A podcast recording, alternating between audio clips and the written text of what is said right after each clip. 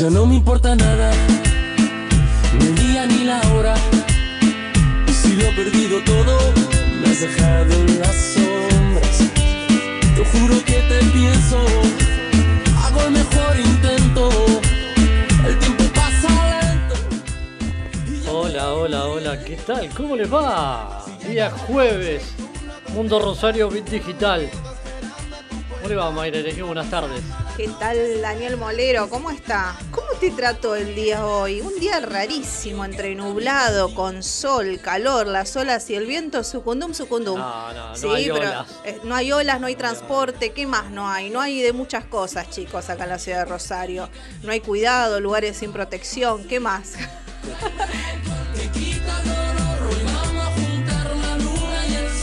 huyendo del pasado. Hay gente que camina. Sí, Hay lo- gente- los que nos quedamos sin colectivo nos pusimos a caminar y si no la opción la bicicleta, bueno, el que puede por ahí el taxi, si no es un trecho demasiado largo.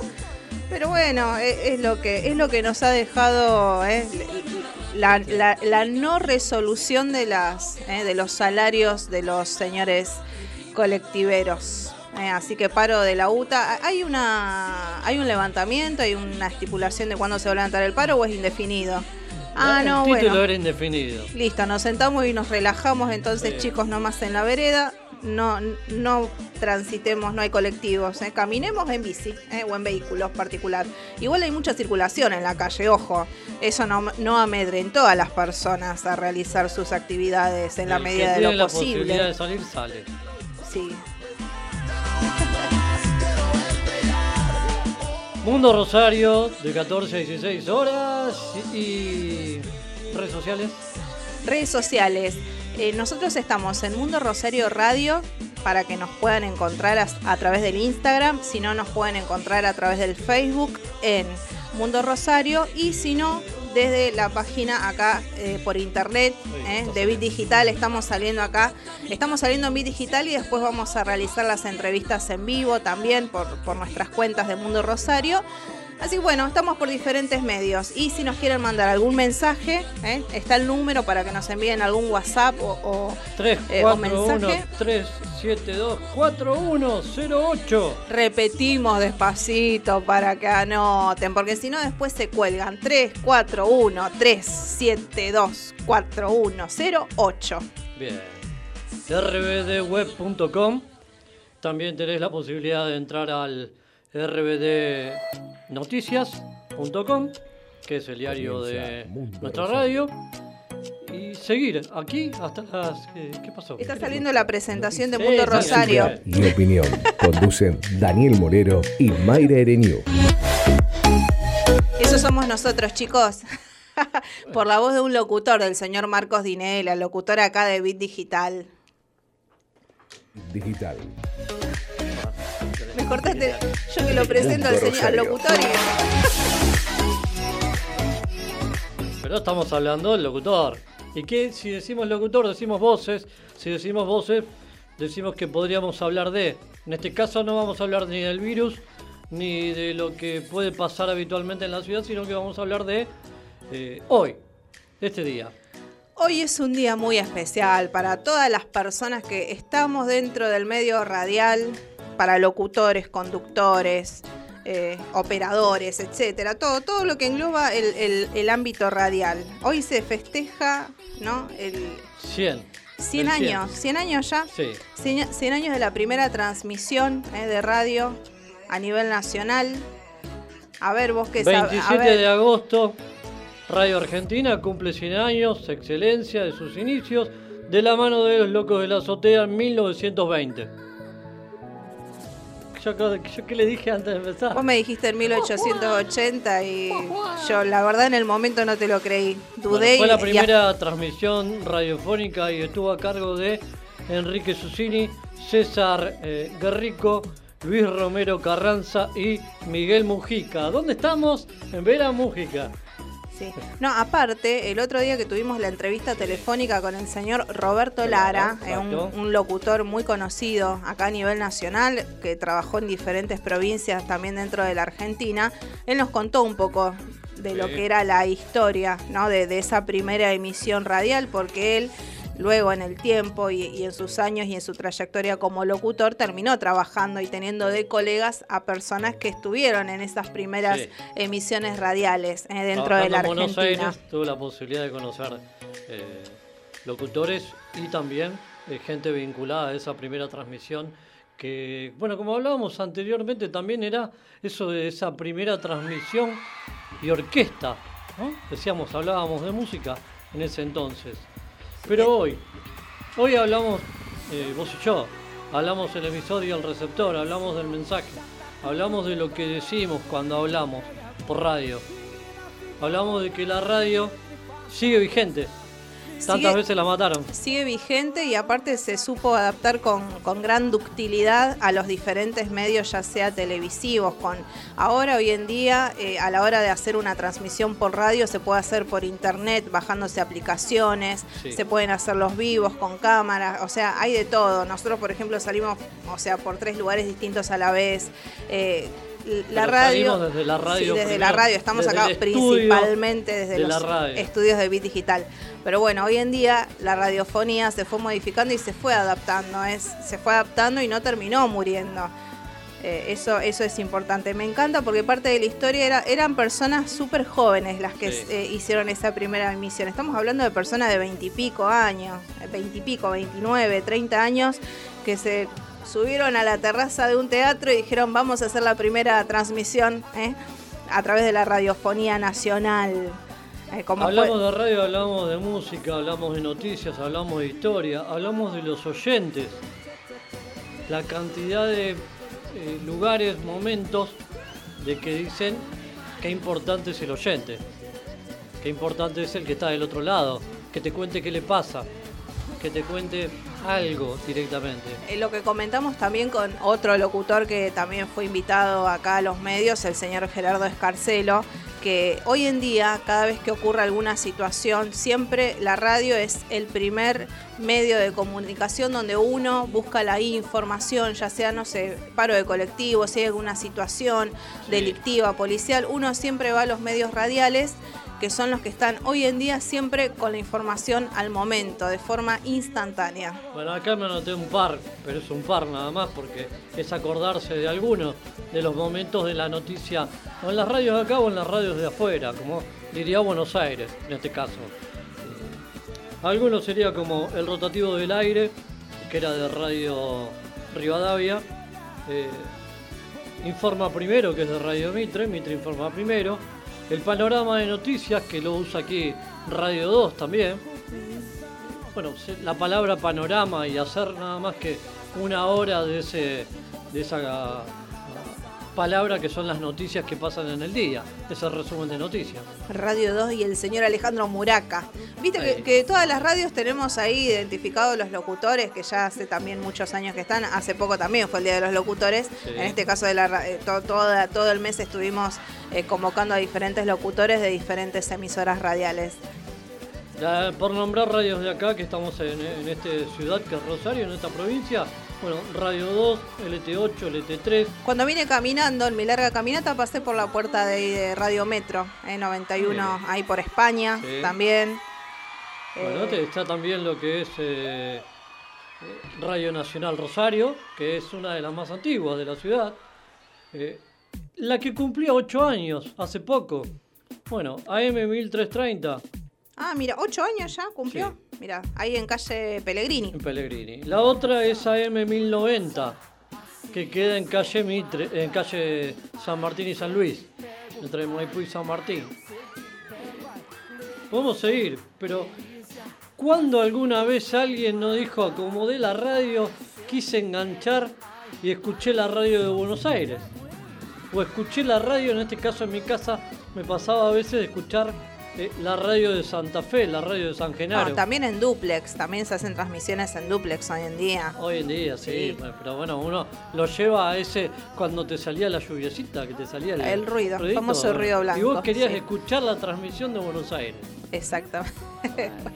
Y En este caso hablamos de lo que son programas deportivos. Busca M, no molestes y busca Y M. eran dejá AM, exactamente. busca Sí. M. Bueno, y por el otro lado hablar de lo que es eh, bueno, esto que hablábamos. Primero los diarios, después la televisión y decían que la radio iba a morir. Después la tecnología, ¿no? Y la radio sigue vigente. La radio sigue vigente al día de la fecha. Y hoy festejamos, homenajeamos. Estuvimos homenajeando todo el mes a través de, de entrevistas con diferentes locutores. Seguimos, y hoy seguimos, también, y hoy vamos a seguir, y el domingo también. En el caso del día de hoy, ¿quién, quién, a- ¿con quién vamos a estar conversando? El Qué difícil Si el llegamos, si apellido. podemos, porque El también señor está trabajando el- el señor Edgardo- Bosikovich, Periodista, que lo locutor. encuentran los domingos haciendo ese programa que se llama de tantos años, musicalísimo, y que nada más y nada menos será de Ercilio Pedro Yancerra. Ercilio, qué un nombre, locutor guau. recontra reconocido de la ciudad de Rosario y en este eh, es los domingos por la mañana en LT3. Sigue en que, LT3. bueno, y ahora va a vamos estar a- en Radio del Plata. Bien, vamos a tener entonces el intento de, de poder comunicarnos con él porque justamente también está... Si no lo haremos en eh, otra Y oportunidad. si no lo vamos a hacer en otro momento. como Seguimos no. hablando de radio, hablamos también de lo que es el programa. En este caso ya tenemos un entrevistado. Ya tenemos nuestro aquí. primer invitado, sí, el Sí. señor Gustavo, el, el, ¿qué es? ¿Abogado, doctor? El doctor Gustavo Nadalini, docente, ¿eh? Siem- siempre, lo hemos visto caminar por toda la facultad de Derecho. Eh, vamos a tener una entrevista con él en motivo o por motivo ¿no? de lo que es el Día del Abogado, que se va a festejar ahora este 29 de agosto. Yo voy a ser sincera, a mí, me- a mí que me gusta leer, me, me Sí. colgué bastante anoche en la madrugada leyendo el motivo del 29 de agosto, que es en homenaje al nacimiento del señor eh, eh, Alberdi, eh, Juan Bautista Alberdi. Me encantó la historia, la biografía. No sé si estoy muy de acuerdo con la, dijo- con la parte dijo, emocional. ¿Cuántas veces pasé por esta calle? Claro, ¿viste? ¿Cuántas veces pasé por esta calle y resulta ser que era por el... Bueno, Alberdi también era, era un grosso, si vamos al caso, fue el que, el que generó, ¿no es cierto?, Eh, a través de sus textos lo que nosotros tenemos como nuestra constitución naciona- nacional al día de la fecha. Eh, pero bueno, una trayectoria increíble y en homenaje a él, a su nacimiento en la provincia de Tucumán en el año 1810, es que se festeja el Día del Abogado hoy, este, en este fin de semana, un 29 de agosto. ¿eh? Formó parte de la generación del 37, me encantó, me encantaría ponerme a relatar, es extensísima la historia de Alberdi, No, pero es, eh, no es- tiempo. es increíble, bueno, ya sé, pero me encantó mucho la historia del señor, viste que uno siempre se... Uno conoce a través de los textos, Sí. pero en este caso cuando te pones a ahondar un poco sobre su historia de vida, lo único que no me gustó, que en algún momento cuando se tuvo que escapar exiliado, viste, a través del racismo, me dejó un amante y un hijo acá, ¿eh? Bueno, Ojo, bueno. no, bueno, pero... Sí. No quería que quede nadie Ya acá. sé, bueno, Por eso pero... el apellido siguió vigente. sí, bueno, pero no sé si me. Bueno, hablando de vigencia. Me la abandonó. Ca- cambiemos totalmente de tema, ya nos vamos a la pausa, pero hablando de vigencia decimos que estamos en Mundo Rosario, estamos en Digital y tenemos un mundo acá cada fin de semana, cada día que Todos los jueves y todos los domingos. Sí, tenemos un mundo, un mundo de también le damos un lugarcito, le damos a ese mundito que es el mundito del teatro. Por supuesto, vamos a tener una entrevista con eh, también actor, director, está a cargo del Las teatro, la sala, así de eh, todas las esceno- escenografías móviles, Móviles, generalmente él está incluido. El señor Carlos Romagnoli también está a cargo del teatro de la escalera y Tengo ubicado. duda, ¿No será arquitecto? Eh, debe tener algo De de arquitectura. que No sé si vos te acordás que el año pasado en Sí. Parque España habían presentado algún evento que también se promocionó bastante. Nos habíamos enterado a través de Germán Geminale, que también es este arquitecto. Eh, y bueno, él hizo toda esa escenografía móvil. ¿Eh? Lo mismo pasó en algunas obras que hemos tenido el placer de ver, como fue el caso de Humo, con esa escenografía Macbeth también. Eh, pero bueno, eh, él es una de las personas que más allá de ser director, actor, es muy reconocido por el, te- el tipo de escenografías móviles que él realiza en los diferentes teatros de la ciudad de Rosario. Así que bueno, también vamos a estar conversando con él después de las 15 horas ¿Con quién? Aproximadamente. ¿Con ¿Eh? quién? Con el señor Carlos Romagnoli. Bien. Sí, por supuesto. Bueno, esto es Mundo Rosario, Mayra Ereñú, Daniel Molero, te acompañan hasta las 16 también, acompañanos y tenés la posibilidad de comunicarte con nosotros y decirnos algo de lo que es la radio para vos también. Sí, yo siempre hago la aclaración. Nosotros, por ahí, como estamos grabando las entrevistas, recién vemos los saluditos al final de la Bien. entrevista. Siempre tratamos de, de saludar a todos, no es que nos olvidamos de ustedes, siempre eh, están presentes en cada una de nuestras entrevistas, por eso antes de cortar la transmisión nos tomamos un minutito para poder mencionarlos a todos los que están viendo los vivos a través de Facebook o de por lo que Instagram. veo acá, Mayra, Sí, vamos decime. a la pausa, ya vamos. Y al mensaje que le mandaron al Pela en el programa de la mañana, Sí. no era de acá, de Argentina, Ajá. la chica. Así que, ¿por qué no podemos recibir mensajes desde cualquier lugar? Sí, sí, nos mandaron. 0341-372-4108 y el WhatsApp está abierto. Ahora, Mundo Rosario Bit Digital, vamos a escuchar algo de música y ya venimos con nuestra primera entrevista de la tarde. Bit Digital, la plataforma que conecta al mundo.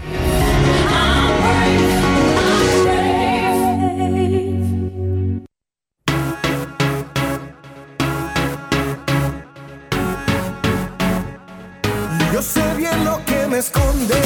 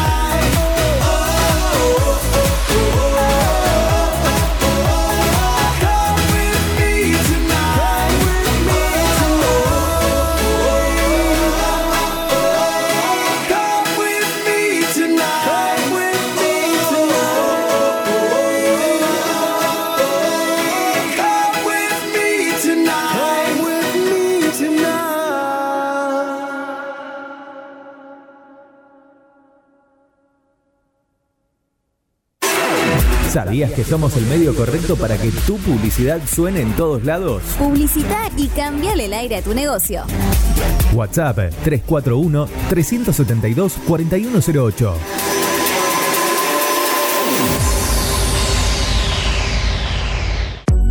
Mods, Deco y Hogar. Todo lo que necesitas para tu hogar y mucho más. Mods, Deco y Hogar. Italia 934 Rosario. Mods 341-421-1548. Mods.com.ar. Mods, Deco y Hogar. Soluciones Informáticas Rosario. Venta, reparación de PC y celulares. Boulevard Avellaneda, 1083 Rosario. Contacto 3416-175870. Soluciones Informáticas Rosario. Centro Holístico Luz Esmeralda. Parapsicología, Reiki, Tarot Terapéutico, Reflexología, Barras de Access, Masaje Holístico, Quiromancia, Lectura de Manos, Cursos y Talleres, Limpieza Energética de Casas y Comercios. Centro Holístico Luz Esmeralda, 341 663 1004. Nélida Valés, terapeuta holístico para psicología.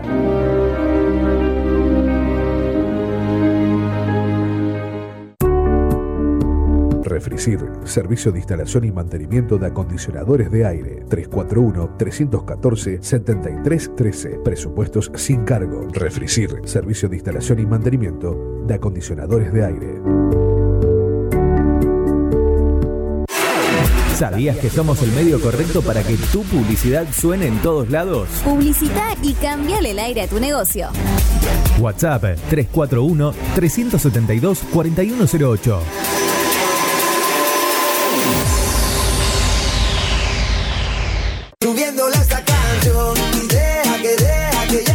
Mañanas felices en tu radio. Bit Digital, la plataforma que conecta al mundo.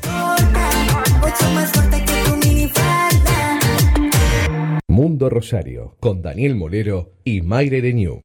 Prepara el mate, hacete un espacio en tu vida. Disfruta del aire.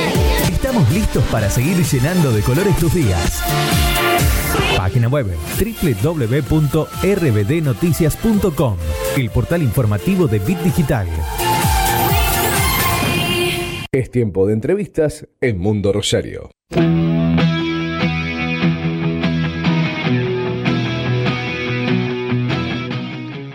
Antes de pre- presentar a nuestro invitado, digo, es tiempo de entrevista, pero eh, elegí un par de canciones que dicen algo en el título que dice radio. Muy En bien. este caso es Bon Jovi, es The Radio Up My Life eh, Tuning. Bien, está bien, Bon Jovi. Después viene Radio Gaga. Estamos homenajeando, vamos otra. por los dos lados. El tema de la radiofonía, bueno, también eh, el derecho que es una parte importante a nivel nacional, o sea, nosotros en- a nivel mundial, pero acá en Argentina, sobre todo acá en la ciudad de Rosario también. Este fin ¿Se de semana se... cuando querían hacer la ley de medios? Bueno. Mira, Hablábamos no de sé medios, si- hablábamos de radio también. ¿vos querés hablar de política, en serio? No, Hay, hay, hay un contenido de política de en cosas, todo, en todo hay un contenido de política, está bien. No, no estamos exentos a nada, hoy en día no, no se puede. Usted dice que tengo el recuerdo lento. Bueno, yo tengo el recuerdo lento y me voy acordando de cosas en este caso. Exacto. Mira, vos sabés que ahora lo vamos a presentar, Sí. pero viste que yo me puse a- anoche a leer y estaba Ahondar. a ahondar un poquito en, en la vida. Investigar. me, me encantó este Algo. señor Juan Bautista Alberdi. Hay un texto o un- en algún Sí. momento un discurso, dije, wow, dije, cómo se nota que no sé si, si avanzamos demasiado con determinada. Dejé de escuchar música, ¿me estás cortando la, No, la no, música por algo? sí. No nos pongamos serios ahora Porque si no nos de ponemos densos, sí. Hablando de historia. No, no. Vos sabés que hay un texto que dice que la omnipotencia del Estado es la negación de la libertad individual.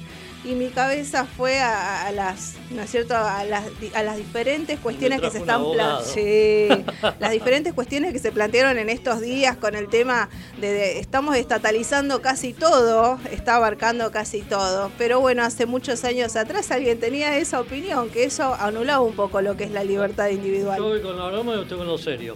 Sí, no, no me ponga en el lugar serio, por Dios, bueno. usted le hace la presentación. está- está- Digo, está buena se puso los auriculares.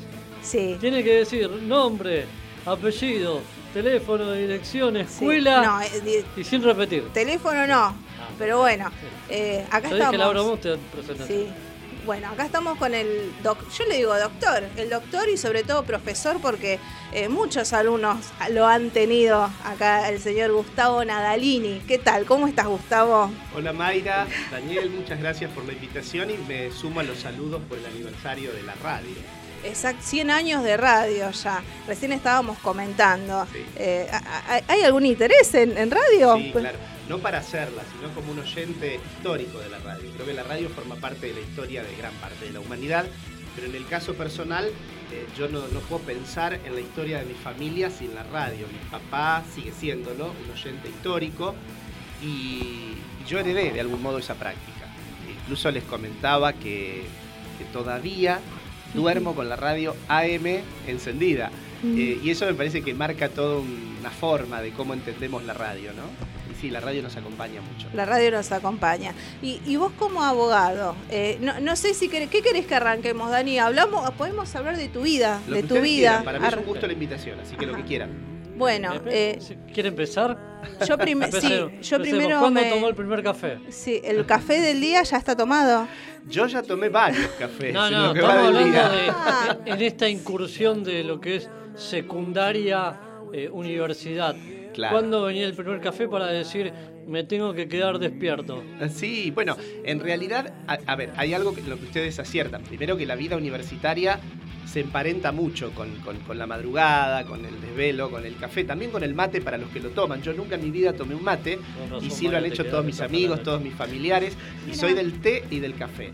Pero además del café como hábito, que es cierto, lo, lo adquirí mucho en, en mis épocas de estudiante universitario, hoy soy un, si cabe el neologismo, el término, un barero consumado. Es decir, me considero un hombre de bares, además de- del derecho y de la academia, y transito muchos bares. Por eso cuando usted me decía hoy, yo ya he pasado por tres cafés en lo que va del día, así que eh, es una práctica, con respeto y con cuidado, ¿no? Sí. En estos También tiempos tan extraños Sí. y complejos que tenemos. Sí, yo me acuerdo cuando estudiaba, eh, quise implementar un poco lo del café para mantenerte despierto, para estudiar y sobre todo, viste, en los primeros años de Se facultad. mate. Claro, los primeros años de facultad donde uno realmente parecería que está sobre el límite a la hora de rendir. Entonces, viste, querés poner toda la polenta en los últimos días y quería tomar Es café. cierto, Pero tu- tuve un ataque de hígado, así que tuve que correrlo definitivamente y nos quedamos con el mate, que es un, no te digo que es muy sano, pero también es un poco más sano Pero que el café. no, Como no, y agradecerles Sí, además de, lo, de la celebración para ustedes y para todos de la radio,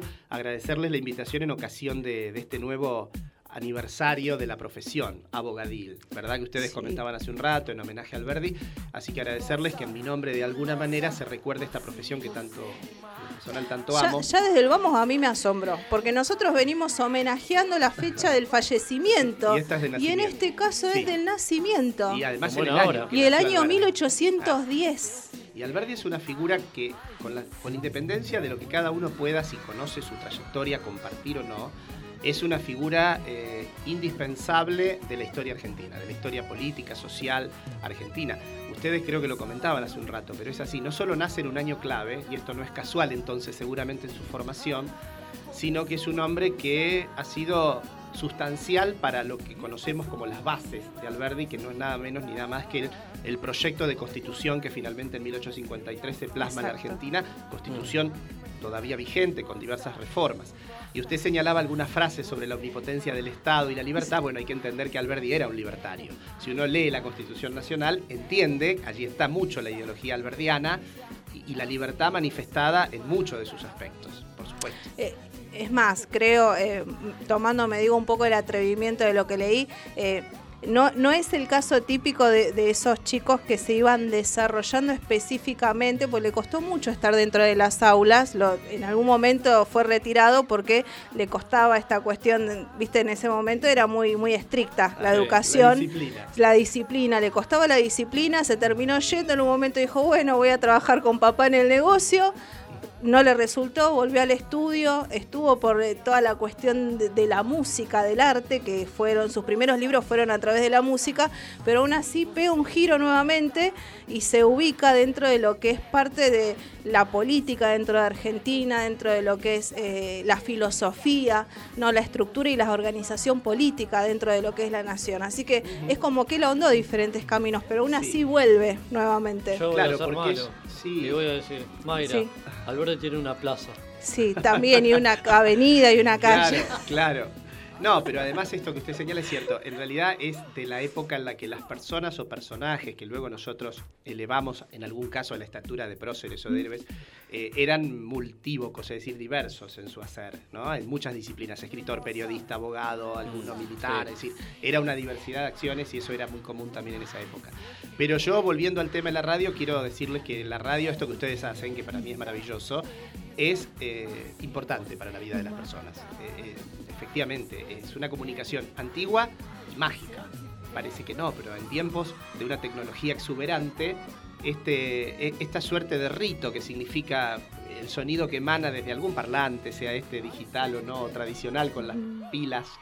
eh, Igual, se va mutando, se va mutando y se adapta. Hoy, hoy escuchaba gente de Buenos Aires que dice que en este momento, desde que empezó la pandemia, la radio fue uno de los eh, de los compañeros más importantes en, estos cien y pico de días. No tenga dudas. Y yo que escucho a M, les digo al, al acostarme, suelo frecuentar azarosamente programas de los de madrugada, en donde el tiempo es otro y donde hay posibilidades de distenderse y de hablar de otras cosas. Y hay todo un público que llama, que uno advierte lo importante que resulta para toda esa gente la compañía, ese diálogo indirecto y a la distancia, pero que en definitiva se construye entre la radio y el oyente. Incluso tal vez con la televisión tenés que estar mirando. En cambio con la radio uno va realizando sus Así tareas es. cotidianas en la casa. Es diferente. Bueno, me, me meto en radio y vuelvo a la realidad. Sí. Digo, eh, era madrugada. Sí. Artistas bohemios y soñadores. Sí, claro, de artistas, bohemios y soñadores, ¿cómo no? Bueno, yo de la- en, en aquellas madrugadas oía mucho. Yo- no, no- nunca me casé, diríamos así, en el barrio con una emisora o con una radio Sí. en particular. Frecuenté muchas, las locales que ustedes mencionaron, algunas de Buenos Aires, estas retransmisiones que se Sí. hacían también en paralelo o en directo. Recuerdo a varios, sí, claro. En alguna época mucho FM Latina, por ejemplo, que para Sí. mí fue FM extraño porque yo era mucho de la M y me fui a la FM por eso. Eh, programas como el de Osvaldo Bazán en su momento.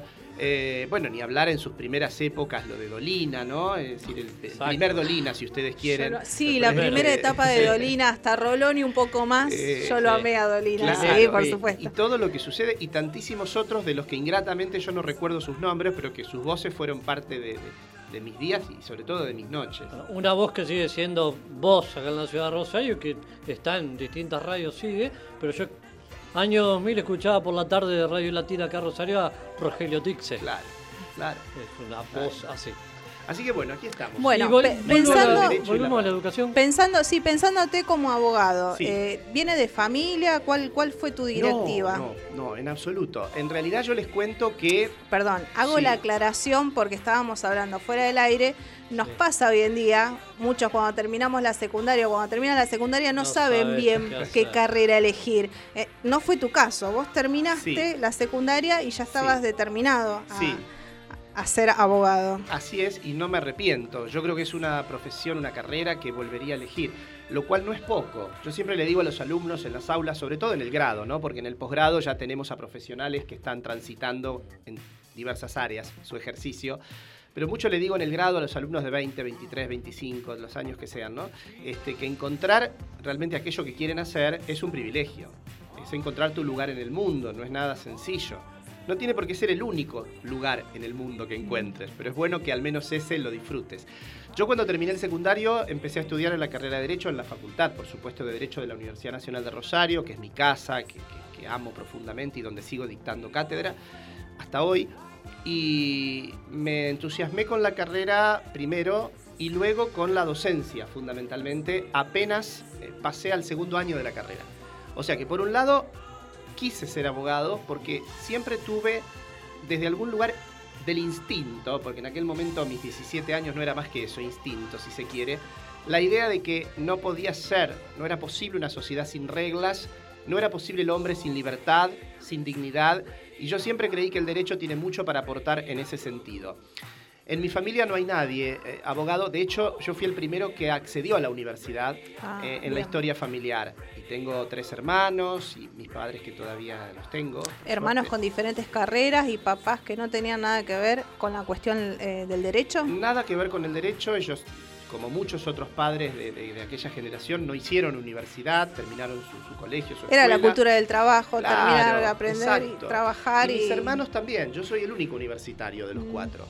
Todos ellos amorosamente aportaron mucho para mi presente. Yo siempre lo, lo digo y lo agradezco a esto, ¿no? Porque no solo lo hicieron económicamente, muchos, mis, mis padres y mis hermanos sostuvieron mis platos y mis techos en época estudiantil, sino que De, además... de los eh, hermanos, ¿cuál sos? ¿Qué número? El tercero. El tercero, El tercero. está en el medio. Estoy casi en el medio. Pero además ellos, digo, me brindaron un marco colectivo y amoroso. Somos una familia amplia, tipo clánica, y eso sí me hizo muy feliz. Así que ahí fue la decisión de ser abogado y estoy feliz con ella. Y sobre todo feliz con la docencia universitaria. Yo creo que es el ámbito donde mejor me desarrollo, donde puedo compartir con alumnos de distintos espacios, de distintos orígenes, procedencias, regiones, eh, esta, este gusto por la, por, por la abogacía. Eh, a, a- Yo a no, media, yo sí. no lo vi. Pero voy a, voy a lo del profesor. Sí. Yo no lo vi. Digo, por si lo viste act- actuar en, en Ah, clase. sí. El profesor, Nadalini. Yo no Es- llegué tan lejos, no, No, porque bueno, usted es es profesor como- de los sí. últimos eh, Es años. como años. ese Robin Williams que los hacía subir arriba del pupitre y, Y tengo algo de eso, tengo algo de eso. Sí. Soy un poco un La actor en Sociedad de los. Poetas Muertos. Yo lo reconozco, eh, hago la referencia porque sé que sí. Soy... Miren, yo creo que el aula tiene que ser un espacio de trabajo y un espacio de disfrute. Ambas cosas. Si se logra conciliar eso, eh, estamos mejor todos. Entonces creo que no tiene que ser algo de tipo monacal, absolutamente serio, no necesariamente, sino que tiene que ser responsable, con compromiso, pero con alguna cuota de disfrute. Así que trato de hacerlo así. A mí me gustó mucho. Yo, yo soy, yo soy romanticona, me pongo nostálgica. en Ah. estos días, en, en estos días, ayer o anteayer, eh, usted en el Facebook subió una foto eh, con un excelente dramaturgo Sí, que- claro. premiado, bueno, que ahora tú, está pasando una situación muy difícil, pero que es uno de los grandes escritores a nivel nacional, Sí, prácticamente, por la cantidad de premiaciones y de obras de teatro que están en la ¿Me puede Argentina. decir qué le gustó? Eh, Ahora te voy a contar. Ah. El señor Leandro Giacometto. Leonel, Entonces, sí, sí, Leonel. Leonel, Leonel sí, este, Leonel. Y ahí lo vi al señor Nadalini en una foto que debe tener, ¿cuánto debe tener fácil esa foto? ¿15, 18 años atrás? Sí, 20, ¿Será? 20 también.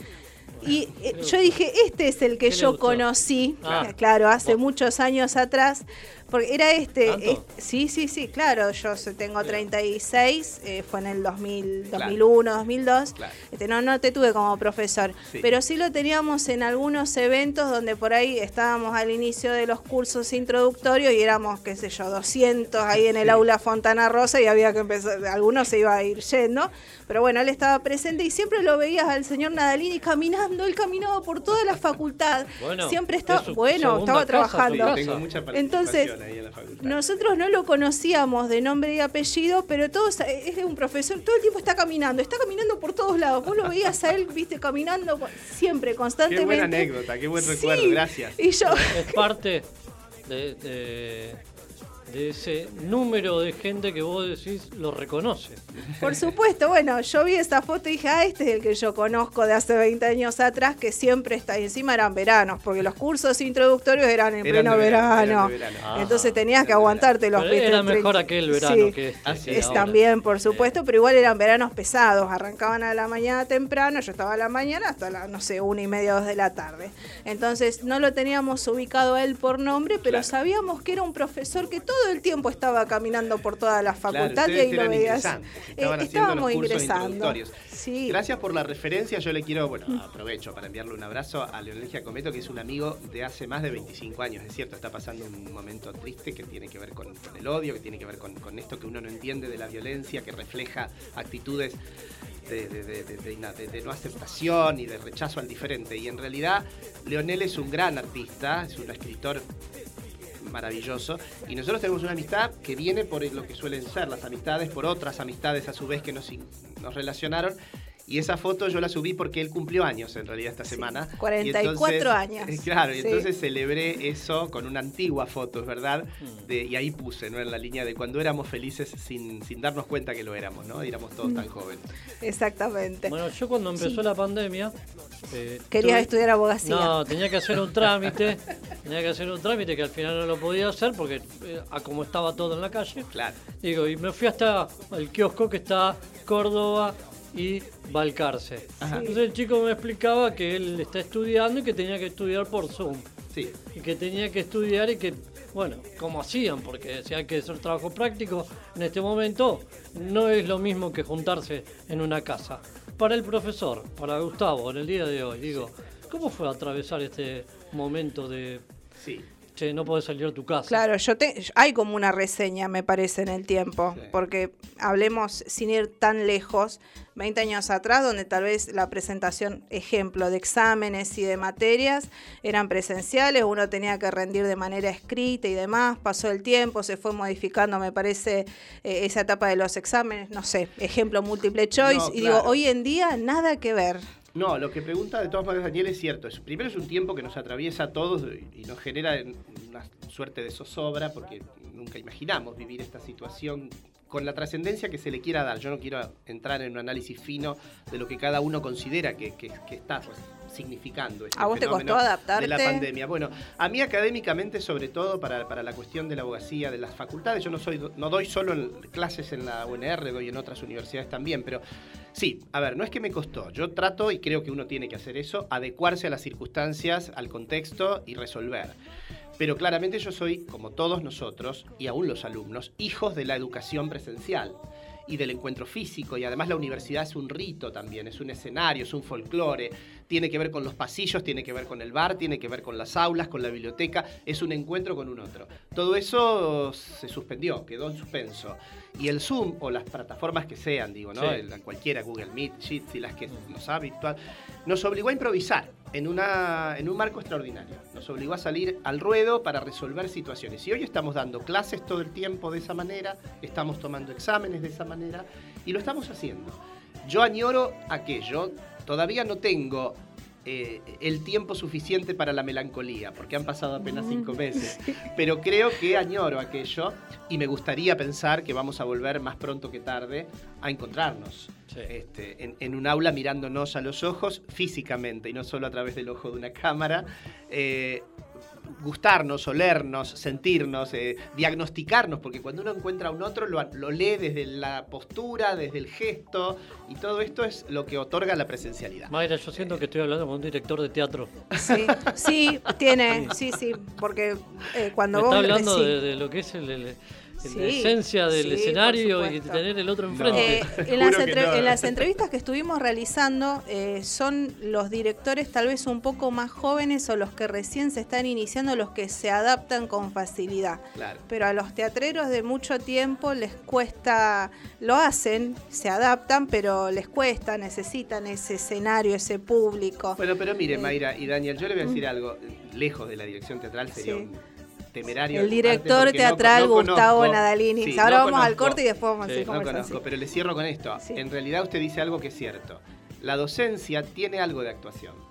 Porque usted transmite en, una escena que es el aula a un público voluntario o más o menos cautivo, que es el estudiante, Sí. y ahí hay, hay una, hay una relación escénica. Esto, esto también es Una vez Eh, hicimos una charla y era el título era Actuar para comunicar. Exacto, no, y, y sin ir más lejos, eh, que hay una materia, que yo me acuerdo que en su momento la tuve que realizar, se llama Análisis del Discurso Jurídico, donde te enseña, donde hay mucho de talleres de oratoria, tema de la presencia de la persona cuando tiene que La comunicar, la postura, el día. vamos. Nosotros estamos todos desparramados, perdónenme, perdónenme, Bueno, profesor.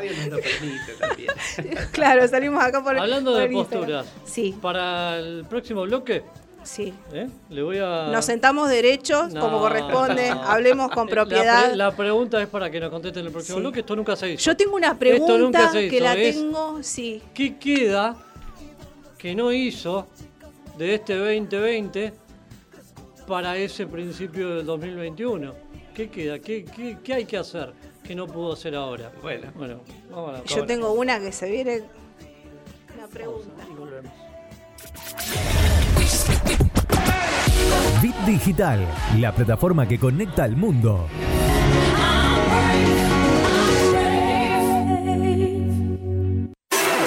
¿Sabías que somos el medio correcto para que tu publicidad suene en todos lados? Publicita y cambiale el aire a tu negocio. WhatsApp 341-372-4108.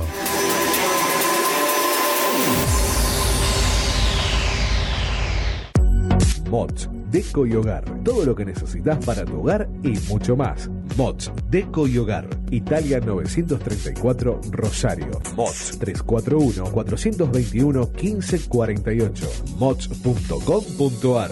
Mods, Deco y Hogar.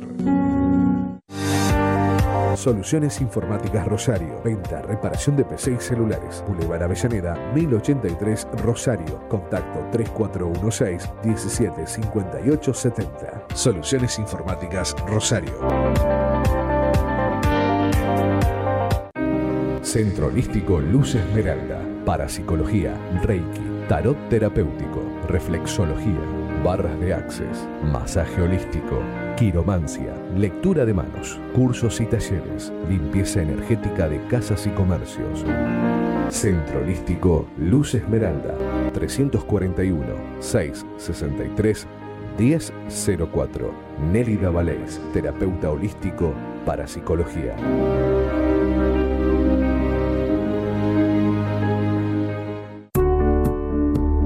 Refricir, servicio de instalación y mantenimiento de acondicionadores de aire. 341-314-7313. Presupuestos sin cargo. Refricir, servicio de instalación y mantenimiento de acondicionadores de aire. ¿Sabías que somos el medio correcto para que tu publicidad suene en todos lados? Publicita y cambiale el aire a tu negocio. WhatsApp 341 372 4108.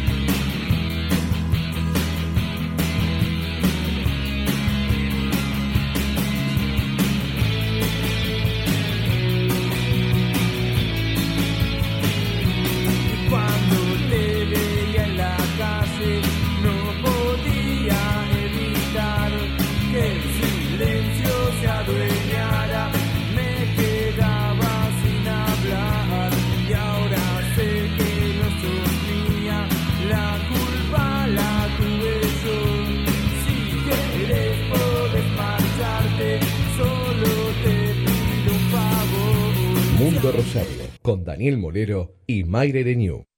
Prepara el mate, hacete un espacio en tu vida. Disfruta del aire. Estamos listos para seguir llenando de colores tus días.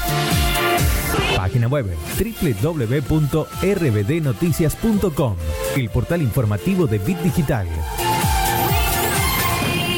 De Rosario al mundo. Seguinos en redes sociales.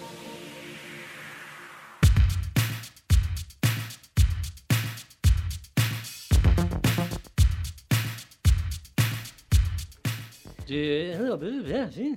No, porque iba a decir No. cualquier cosa. Exacto. 14 horas y 50 minutos en toda la República Argentina. Estamos en Bit Digital, estamos en Mundo Rosario. Mayra Ereñú, Daniel Molero que te habla y el invitado de hoy. El doctor Gustavo Nadalini. Bien. Sí, yo tengo que hacer la aclaración. Vamos a tener que cort- cortar esta entrevista en un ratito porque a mí se me vienen apareciendo diferentes preguntas. Entonces, No, tenemos un invitado no. ahora en un ratito más, el actor, director, Sí. teatrero de tantos años, el señor Carlos Romagnoli. Sí. Así que vamos a tener que empezar a hacer un redondeo de las preguntas. ¿Querés que arranquemos por la pregunta? Sí. ¿Qué quedaba? Porque ya pasó un tiempo determinado de este 2020. Eh, ¿Y qué quedaba como para decir lo voy a hacer en el 2021? Sí. O cuando enero, tantas cosas que se dicen van a pasar las vacaciones, van a pasar. ¿Tiene que ser el sí o sí del teatro, derecho van- o puede ser cualquier cosa? No, no, estamos Ah. hablando de la vida. Ah, la vida misma. De lo que tiene que ver con Ahí está. yo le voy a responder, sí, cómo no, claro. Primero que es todo especulativo, porque es cierto que no sabemos qué puede pasar en lo, en lo inmediato. Pero tengo tanto desde lo profesional como desde lo personal algunas cosas. Desde lo profesional, el armado de un curso de posgrado que lo iba a hacer este año y no lo para dirigirlo, y, y lo dejo ahí impectore, pero lo, lo- lo evité con la virtualidad, así que pretendo presentarlo para el año próximo. Y por el otro lado, desde lo personal, yo les cuento que este año cumplo 50 años el mes que viene. Con lo cual yo creo que mi festejo, que pensaba hacerlo, reuniendo a los afectos, Sí. lo voy a tener que hacer eh, en el verano, Ah. ojalá, del año que viene. Como vamos a hacer el Día del Amigo que habíamos dicho para septiembre, ¿Se que se iba a modificar. Bueno, El mes que viene estamos agosto, en septiembre El cumplís. 17 de septiembre. Hombre de Virgo. Así es. Ah, claro, ahora entiendo, estructurado, metódico, viste, está todo, todo en un orden correspondiente, eh, como amerita todo- está, toda persona de Virgo. Pero bueno, en principio eso. Sí, muy bien. Eh, recién estábamos comentando, eh, lo habíamos comentado acá eh, con nosotros en el Instagram, ¿no es Sí. cierto? Pero bueno, eh, habíamos hablado de una materia que yo me acuerdo que tuve que rendir en algún momento, análisis del discurso jurídico, que la escribiste vos. Bueno, yo trabajo en ese tema, Sí. sí, y algunos textos tenemos escritos, tengo algún libro allí con algunos colegas, así es. Ah, eh, Fuiste escribiendo diferentes textos a lo largo de tu carrera Sí. porque te interesa sentar, eh, no sé, sentar precedente de algún modo. Bueno, yo debiera escribir más de lo que escribo en realidad, porque lo- Ah. mucho de lo mío tiene que ver con el dictado de clases y eso es lo que yo más amo hacer y eso implica tiempo de oralidad, digámoslo así. Pero escribo también porque creo que la escritura trasciende y creo que hay que dejar plasmado algunas de las ideas que se tienen y entonces he ido escribiendo distintas cosas. Yo tengo un par de disciplinas que me constituyen. Por un lado, la historia del derecho y esto que tiene que ver con el análisis del discurso vinculado a lo jurídico. Y por el otro lado, mi disciplina de derecho positivo es la de los derechos reales, derecho de propiedad, lo que la mayoría conoce como derecho civil 4. Así que bueno, he, he experimentado escribir de ambas cosas. Muy bien. Y tengo una pregunta, recién estábamos conversando y me viene a la memoria nuestro señor presidente, Sí. ¿eh? me viene a la memoria nuestro intendente de la ciudad. Ajá. ¿Hay algún interés político a futuro? No, de mi parte, Sí. eh, para participar en política partidaria, no. Sí, sí, es buena la pregunta y podría serlo. Fue un no demasiado... No, en realidad no. El doctor no. Fernández dijo que va a seguir dictando clases. Eh, Hapkin dijo que va a seguir dictando la, la clases. pregunta, ¿sabe cuál era? Sí. Era de ejercer un cargo en la UNR, ya que siempre se habla de lo que es. No, los pero cargo en la rectores. facultad sí has Sí, ejercido. yo sí, sí, sí, he sido funcionario sí. muchas veces Bueno. en distintos ámbitos, tanto en la Facultad de Derecho como en la Universidad Nacional. Eh, de hecho, eh, y esto de la política, que me parece noble absolutamente como tarea, luego tenemos que ver lo que hacemos los hombres, las mujeres con ello, pero como labor es noble. Pero, y, los conozco, de hecho a Pablo Hapkin lo conozco y lo aprecio mucho, fue compañero mío en el mundo universitario, eh, y me parece muy bien eh, el ejercicio de la política. Yo no tengo vocación partidaria y me parece que hacer política partidaria, política de gobierno, implica asumir alguna pertenencia, ¿no? Es decir, eh, institucional. Pero En la Facultad de Derecho hay muchos grupos de estu- Sí, grupos claro. estudiantiles Sí, que sí, tienen claro. marcadas sus ideas políticas. Absolutamente, y eso ha sido desde hace mucho tiempo así. En la universidad pública son espacios de formación también política de muchos de ellos, ¿no? De militancia y de trabajo este, colectivo. Este, muy bien, sí, sí. No, pero yo estoy muy bien en lo que hago eh, y he participado también en política, si se quiere, gremial de algún modo, porque he sido vicepresidente del Colegio de Abogados Mm. no hace mucho tiempo. Con lo cual, sí, participaciones públicas suelo tener, eventualmente suelo tener. Hoy soy subsecretario general de la Universidad Nacional de Rosario, con lo cual sigo estando de algún modo en gestión. Eh, pero no en la política partidaria estimo a la que ustedes referían de pronto, ¿no? Claro, o sea, no, no vamos a tener un posible, se postula para aconsejar el doctor Nadalini, no, por el momento no. No, está en hay- mi, No. en Por mi ahora vocación, no. en mi deseo, ni en, mi- ni en mi Ni en- previsión. claro, Yo igual le tengo respeto a los absolutos. ¿Vio esto de Ah. decir nunca, siempre, todo, No va, nadie? nunca se Estos sabe. términos de, de absolutez eh, siempre les tengo respeto. Por lo tanto, no quiero que mañana me desdigan, pero no están mis planes. Esto se los aseguro hoy, con toda honestidad. Y, y respecto a, bueno, hay un proceso en lo que implica la sociedad hoy en día, e- era necesario, eh, ¿no es cierto?, la modificación de los diferentes códigos.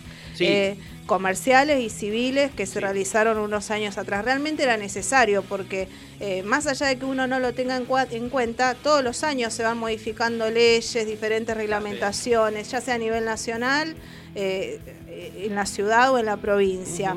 Eh, ¿Vos sentís que todavía hay, hay algunas modificaciones que se tienen que seguir realizando, no solo por la cuestión social, sino por esa cuestión jurídica? Sí, claro.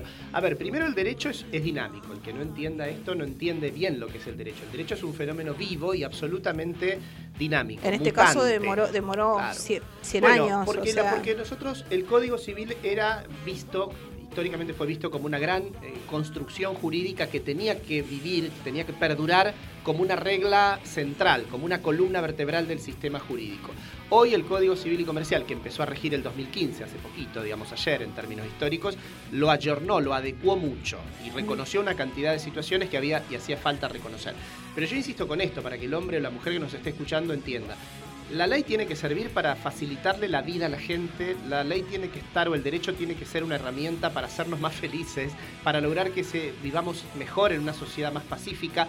Y esto lo digo y parece ideal, porque uno ve una sociedad con mucha inseguridad y se ven violencias, etc. Pero la verdad que el derecho tiene que ser eso, si no nos sirve. Por lo tanto hay que estar permanentemente mejorándolo en pos de eso. Y la verdad que el derecho se ve hoy frente a un tiempo histórico y único, que es la rapidez de los cambios sociales. Es decir, en la naturaleza de la ley está el hecho de que nace para durar un poco más de lo que la realidad le demanda. Y hoy por hoy los tiempos cambian tan rápido que la norma queda rápidamente eh, caduca o por lo menos queda rápidamente avejentada Sí. frente a los cambios sociales que son tan bruscos. Y esto al derecho lo asombra, porque en la lógica, digamos, en la genética del derecho está la idea de establecer normas para que perduren un largo tiempo por una cuestión de seguridad jurídica. Seguridad jurídica significa que usted necesita reglas claras para saber cómo actuar.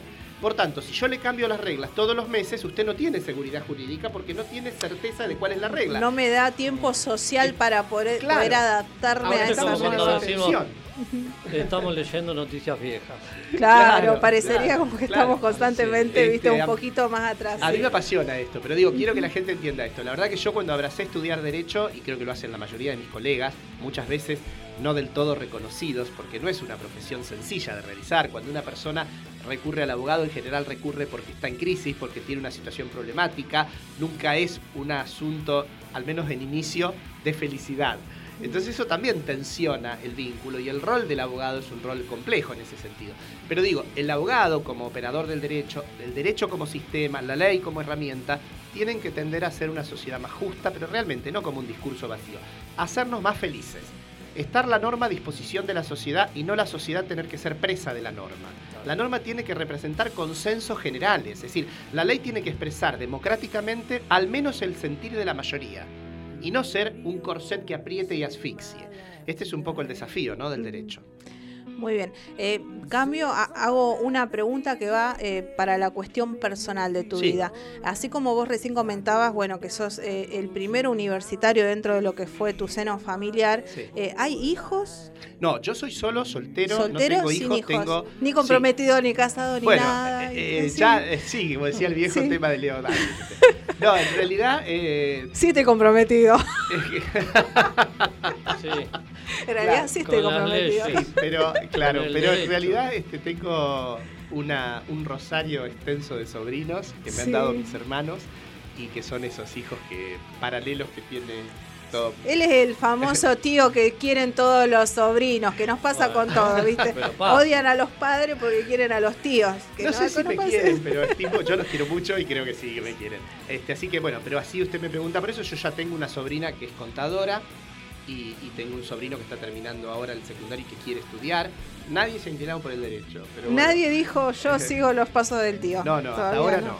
Hasta ahora Ajá, no. Muy bien. Pero es lindo, es lindo pensarlo. El derecho es, por supuesto, una carrera tradicional, no casualmente es tradicional. Ustedes ven a una enorme cantidad de personas que han tenido que ver con la vida institucional, política, incluso periodística del país, que son abogados, abogadas, y esto tiene que ver con que el derecho es una formación general, otorga una mirada muy amplia de la, del mundo, y entonces, este, bueno, el derecho tiene mucho que ver con la vida de la sociedad. La gente lo, sabe a esto. Eh, si usted lee un diario cualquiera, si usted habla en un programa como este, probablemente un alto porcentaje de las cosas que digan tienen que ver directa o indirectamente con la ley. Es inevitable, aunque usted Sí, sea un sí, arquitecto, sí, usted no, puede pasar su sí. vida sin haber visitado nunca un biotecnólogo, a lo mejor nunca un ingeniero eh, civil, pero usted seguramente desde que ha sido concebido y hasta que después de su muerte, aunque usted ya no lo sepa, lo atraviesa el derecho. no te enteres. lo atraviesa el antes de terminar la entrevista, 1501 ya, Sí. le, pre- le pregunto a Gustavo Nadalini, como persona, como profesor, hablamos de derecho. Y si vos le tuvieras que preguntar o le tuvieras que pedir a Gustavo Nadalini, Sí. que tenés derecho a qué? A mí, me, que- que- que- a mí siempre me gusta, yo lo dije hace un ratito a lo mejor, y primero que sepa Gustavo Nadalini que tiene derecho a, a- a pensar libremente y a realizarse, que sepa que es una persona con derecho a hacer. Y eso significa que nunca permita que su pensamiento sea eh, limitado por otros, es decir, por un tercero o por una pauta normativa. Que sepa que naturalmente el hombre ha nacido para hacer eso, para ser un ser libre y dentro de eso asumir responsablemente también su libertad. Que Gustavo Nadalini sepa que tiene derechos, que tiene derecho a tener derechos y que también tiene deberes. Que aprendamos los argentinos y dentro de ellos, yo, Gustavo Nadalini, que no solo tenemos derecho a demandar que se nos concedan cosas, sino que tenemos también el deber de hacer, hacernos responsables de lo que nos toca. Esto es. Civil 1, derechos y deberes, ¿eh? todo Claro. lo que implica la abogacía. Eh, Gustavo Nadalini, ya con esta pregunta ya cerramos y vamos a dar paso a, a nuestra siguiente entrevista. Eh, ¿Te pensás en unos años, te seguís viendo en la docencia de acá, no sé, hablemos 5 o 6 años adelante? Sí, ¿Te, ¿Te pensaste o directamente no lo pensás? Porque ya, por ejemplo, apareció la pandemia y nadie se lo esperaba, que me voy a poner a hacer planes a futuro. Puede ser eso también. Sí, yo me pienso. Yo me veo jubilándome en el mundo académico. Me veo, me veo ahí, sí, sí, sí. Creo que va a ser así. Eh, no sé con qué formato, esto va muy rápido, pero creo que así, ahí estaré. Es mi lugar en el mundo, como les decía hace un rato. Me siento allí realizado. Espero seguir teniendo lucidez y estrategias y pa- para hacer las cosas bien, pero creo que sí, me veo, me veo en ese lugar y agradezco además ese lugar que se me da. Yo creo que sí soy, insisto, en ese sentido un privilegiado. Mire, es lo mejor que yo le puedo desear a usted, Mayra, o a usted, Daniel, o a cualquiera que esté oyendo. Que ojalá logren esa cuota de felicidad de sentir que están haciendo lo que han elegido hacer. Que no sienten el peso, que no sientan ese pesar de tener que hacer, porque la vida muchas veces nos obliga a eso para sobrevivir, este, aquello que no queremos. Que ojalá sientan, insisto, no una felicidad ideal del 100%, ¿eh? no, no creo en eso. La felicidad viene en cuotas, hay momentos de, de bronca, de tristeza, de enojo, de dolor, pero ojalá que lo que elijan hacer lo puedan hacer y que eso forme parte importante de su vida. Muy bien, muchísimas gracias, No, Gustavo, ustedes. por esta entrevista. Nos encantó. Podríamos seguir hablando. Lo podríamos traer. En serio, vamos a armar un bloque. Viste que hay muchos abogados en diferentes bloques en espacios radiales. Se están incorporando muchos, ¿eh? Eh, que, que estamos viendo ahí en los medios. Lo vamos a incorporar acá. Pero hacen consultas legales. Pero esto habla un poco más también no de la. hablamos nada de eso en el día de hoy. Claro, hi- hicimos un pantallazo de muchas cosas. Continuará. Bueno. Dale. Muchísimas gracias, Gracias. Gustavo, por, por la entrevista. Seguimos en Mundo Rosario, vamos con la tanda y quédense con nosotros que ya vamos a arrancar con el próximo entrevistado, el señor Carlos Romagnoli. Prepara el mate, hacete un espacio en tu vida. Disfruta del aire. Estamos listos para seguir llenando de colores tus días. Página web www.rbdnoticias.com, el portal informativo de Bit Digital.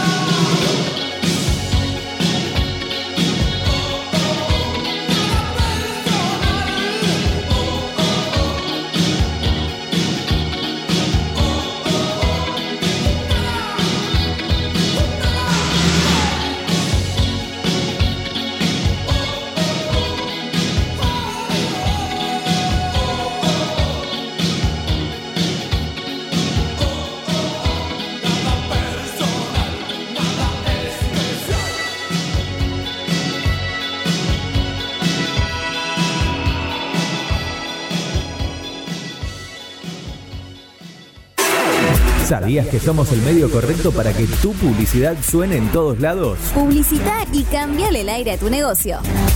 WhatsApp 341 372 4108.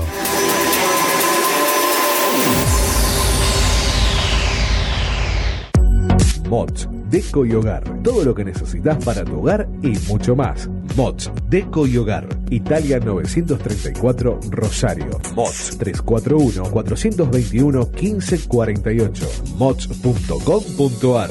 Mods, Deco y Hogar. Soluciones Informáticas Rosario. Venta, reparación de PC y celulares. Boulevard Avellaneda, 1083 Rosario. Contacto 3416 175870. Soluciones Informáticas Rosario. Centro Holístico Luz Esmeralda. Parapsicología, Reiki, Tarot Terapéutico, Reflexología, Barras de Access, Masaje Holístico, Quiromancia, Lectura de Manos, Cursos y Talleres, Limpieza Energética de Casas y Comercios. Centro Holístico Luz Esmeralda, 341 663 1004. Nélida Valés, terapeuta holístico para psicología.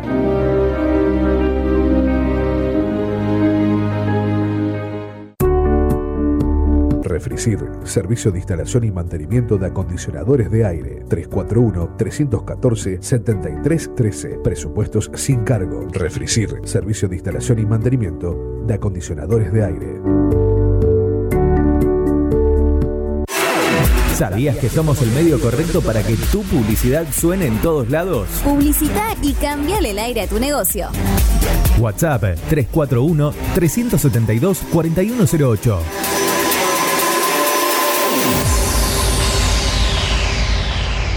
Mundo Rosario, con Daniel Molero y Mayre Renew.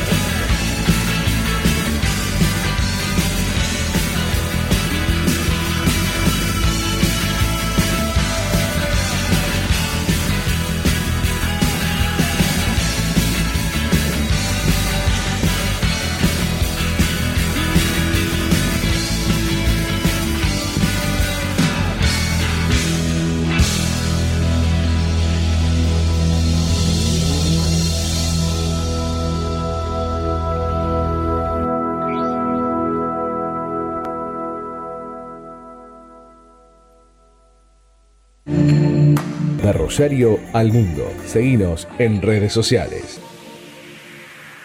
Es tiempo de entrevistas en Mundo Rosario.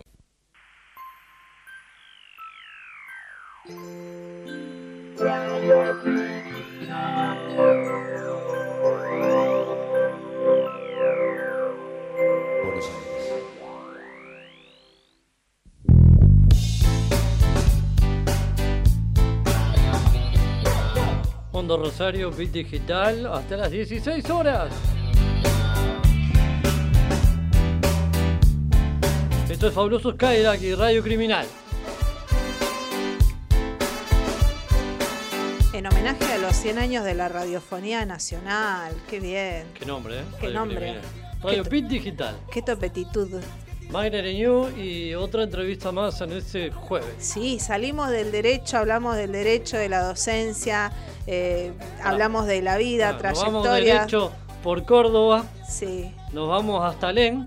Hasta le seguimos en el microcentro de la ciudad de Rosario. Hoy que hay paro de la UTA, eh, podés caminar libremente, no te, viste, hay, hay tránsito de, ¿no? de, de vehículos y de bicicletas sobre todo. También siguen algunas marchas al día de la fecha, pero no hay Córdoba, transporte. Alén, Alén 9 de julio. Eh, sí, por Alemi 9 de julio llegamos hasta. eh, sí, no, el hospital provincial también está por ahí, no, no, sí, eh, está sí, bien. sí. Y nos encontramos ahí con el teatro, con la sala de teatro, la escalera. ¿eh? Y la persona que está a cargo en este momento pandémico, eh, que es actor, es director, ¿eh? Conocido en el medio teatral por el tipo de escenografías que él realiza. El señor Carlos Romagnoli, ¿qué tal? Bueno, ¿Cómo estás? muy- muchas gracias, muy linda presentación. un cuasi arquitecto teatral, lo- ¿le podríamos generar un marco a él? Soy ¿eh? cuasi arquitecto. Claro, ¿sos arquitecto? Eh, sí, soy maestro mayor de cuasi arquitecto. ¿Te das cuenta? ¿Eh? ¿Qué pasa? Va, Ah, como comí que hasta siempre, siempre Esto no ha mejorado, ¿eh? Uno no se puede. no, ¿por qué se te puede- alejas del micrófono? Si igual te vamos a el micrófono me asusta. Ah, Eh. mire Mayra, ¿escuchó Mayra lo que dijo el señor Carlos? El micrófono No, lo el micrófono, asusta. el A- a lo sumo. ¿A cuántos actores- ¿A pone- cuántos actores el micrófono lo asusta? No, no, no, eso sí. A nosotros estamos acostumbrados. Uy, perdón. No me olvidé de ponerlo. Ahora queremos saber quién es. Hola. Atienda, Te- atienda. atienda que Estamos queremos saber quién, quién te está Atienda llamando. Dígale. Lo saludamos acá por el Instagram, por el Facebook, que No, estamos que está en saliendo. Aguante ahora, que me contestó, no me contestó cuando me tenía que contestar, ahora que se la aguante. Bueno, mira, vos que acabas de llamar recién, como no contestaste antes del ingreso de la entrevista, él te acaba de cortar. Así que bueno, eh, está, el mensaje está recibido. No no, no, Hay que esperar como todo. Poquito, al micrófono. Más- más Eh, ahí- ahí necesitamos. perfecto. Ahí está, excelente. Ahí está. Sí, se nos, se nos Ahí escapa, está. se nos escapa del micrófono y de la No, entrevista. entiendo, porque está todo lleno, parece un pollo No, envuelto. esto. Y es lo que nos Porque sí, el es lo que señor nos antes de entrar, antes Sí. de sentarse, dijo, las radios van cambiando, las radios eh, se van ayornando. Claro. Entonces hablaba de cuando ponían en la radio nada más el micrófono en el centro. Y, bueno, y ese tomaba todo para tomaba todos. todo. Ahora la voz no, de ahora todos. es uno para cada Tenemos que hacer uno y uno, sí. Sí, y yo encima, me acuerdo como cuando con Marconi, allá en la terraza, este, hicimos la primera prueba. Terrible, teníamos que andar a los gritos. Ahí nació mi, mi- Ahí está actuando. mis ganas de, de estar en el teatro, porque tenía que hablar con voz, con voz alta, para que la gente no escuche, porque no sabíamos si llegaba la radio hasta allá. Bueno, recién estabas como, estábamos comentando, dentro de lo que es el teatro hace un montón de años que estás. Por Sí. una por una decisión ya ya de- desde chico querías saber que querías dedicarte al ámbito teatral. No, no, no, no. Eh, me- desde chico lo que sí te podría decir, me gustaba mucho el cine, me gustaba mucho la... desde chico. O sea, estamos hablando Chico, de adolescente, 10 años, 12 sí. años. Me, me gustaba mucho el cine, me gustaban mucho algunas, algunas actuaciones de algunas actrices de la época, de aquella época, sobre todo de los italianos. Me conmovían mucho algunas películas de esa época que obviamente eran blanco y negro, teníamos tres canales en aquella época. nada más. Sí, Este, recién le quisimos preguntar la edad a Romeo y no quiso soltar prenda. Así que si hay alguno que está escuchando, manda un mensaje. Si no, vamos a mirar después Gustavo en las redes. ¿eh? ¿Eh? Gustavo dijo que cumple Gusta- ahora. sí, bueno, Gustavo Nadalini, bueno, que él va a cumplir, pero es un número re importante, va a cumplir 50, dijo que va a cumplir Eh, ahora en sí, septiembre. Ya está, con eso no dijo que tiene un poquito los pibes más. pueden decir la edad. Este, y empezó, a, eh, digamos, eso siempre me interesó. Después, este, ya estando, eh, había recién comenzado la facultad y todo eso. ¿Estabas una- estudiando otra carrera? Estaba estudiando arquitectura. Ah, bien, con arquitectura y mm, un amigo que tenía la novia que hacía teatro me invitan a hacer un taller. Y bueno, y de ahí ya me, me empecé a enganchar, me interesó mucho. Mm, empecé a estudiar yo por mi cuenta en algunas cosas. Siempre preguntamos al revés. Ahora vamos a preguntar del Sí. otro lado, el al revés de, ese- de esa pregunta. Digo, eh, cuando preguntamos por teatro decimos hoy con quién, o locución días atrás, hoy, pero con quién. Bueno, y ahora cuando estudiaste arquitectura o empezaste a estudiar, ¿estudiaste con alguien que después viste eh, que fue también actor como, como vos? Eh, pero hay unos cuantos arquitectos Bueno, acá en el rubro. hablar. Sí. Sí, debe haber muchos dentro de pero no en mi, en mi época, no tantos, no. Ansaldi No, no, es no, arquitecto. Ansaldi es arquitecto. Geminale no está también algo de Ah, arquitecto. Geminal es como Sí, yo, estamos claro. ahí, Ahí, digamos, pisando. eh, Ahí nomás ¿cómo al límite. Sí, Arquitecto cuasi, cuasi cuasi arquitecto teatral, Sí. Más, eh, te diría que un poco más, eh, le falta menos materia. pero bueno, Bueno. este, sí, sí, pero lo que tiene que Geminal lo conoce todo el mundo. Todo el mundo.